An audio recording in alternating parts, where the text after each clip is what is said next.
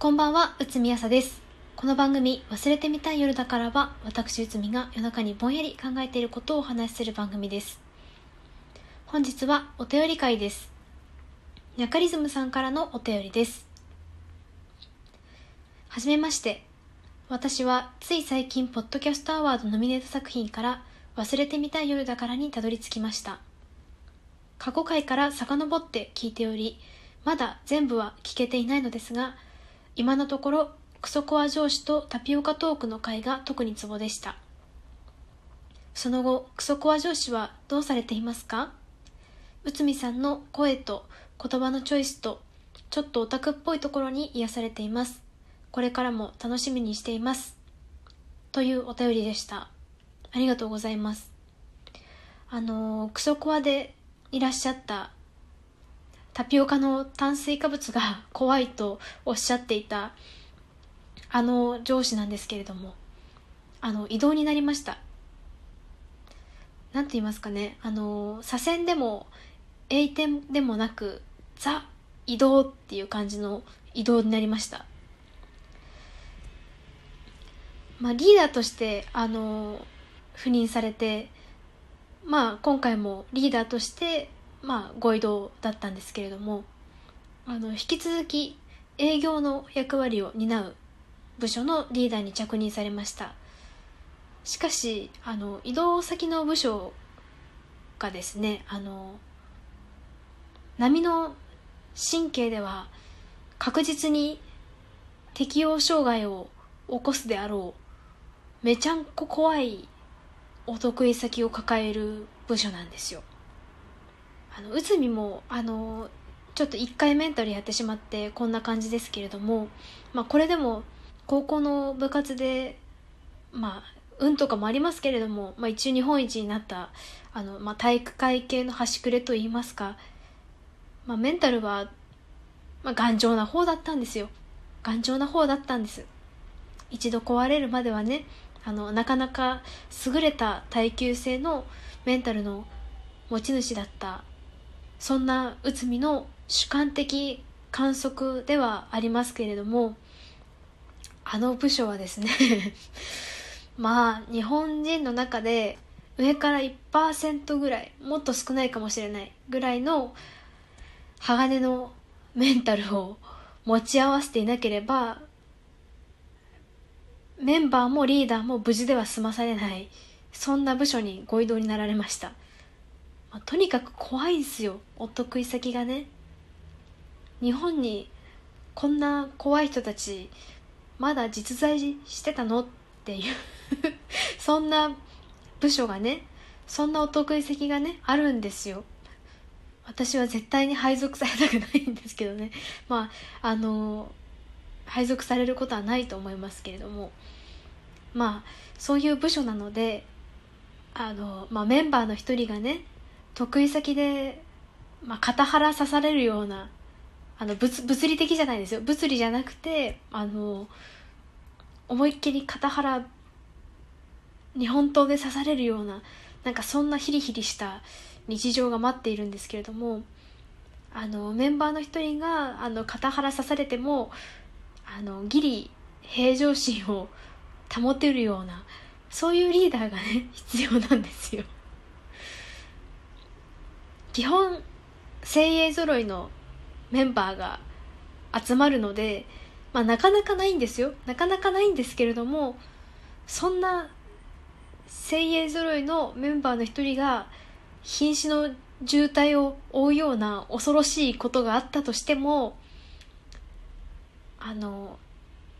変にペコペコとかしないでね。まかといってこう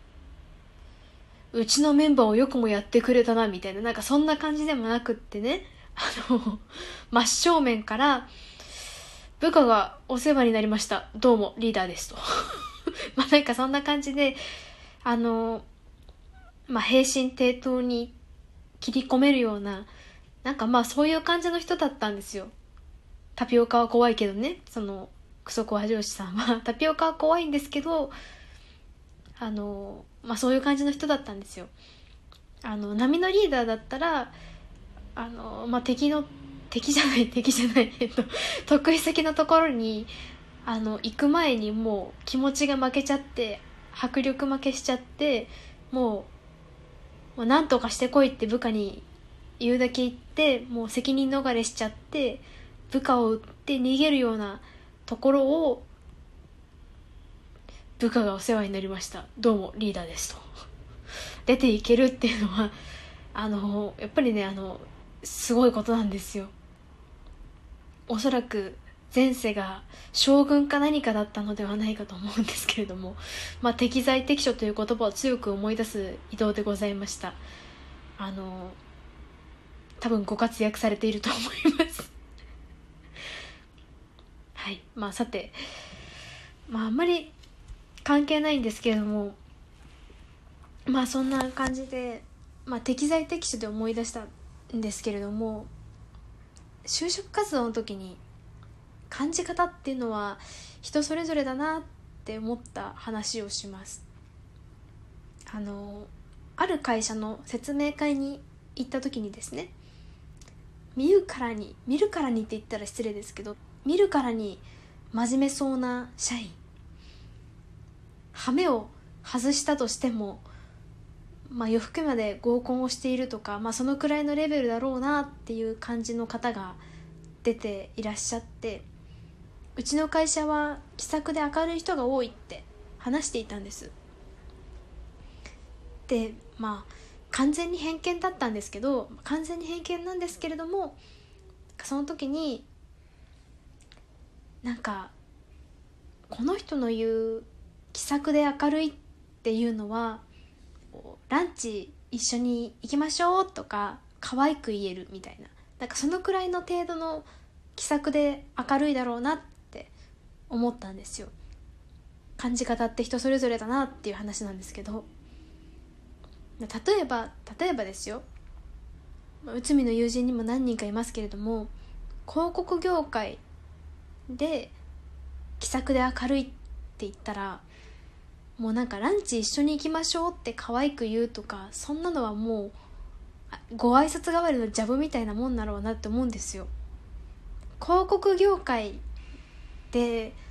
気さくで明るいっつったらもう飲み会で3秒あればその場の全員を笑わせることができるとかちょっと人集めてって言われて数時間用意されれば社交的な美男美女を10人集めることができるとか。なんかそういうレベルだと思ったんですよ。まあ同様にですよ。同様に私の業界のその怖いのレベルもあの部署によっても全然違いますしこう、まあ、やっぱり感じ方も人それぞれだなと思うわけです、まあ、私の会社の慢性的に怖い部署さっき言ったようなこう担当先がやばすぎるみたいな得意先がやばすぎるようなもう慢性的に怖い部署とかだともう高校野球さながらの考える野球とかじゃないタイプの高校野球の監督 いるじゃないですか。あのめっちゃ怖いタイプの監督。貫禄がすごい監督。なんかそういう迫力の人が出てきて、まあ、中央集権的なリーディングが行われると言いますか、まあ、とにかく監督の言うことを聞いておけば大丈夫だみたいな。そういうリーディングが行われるんですけれども慢性的に緩い部署もありまして、まあ、そういうところとかだと、まあ、怖いのは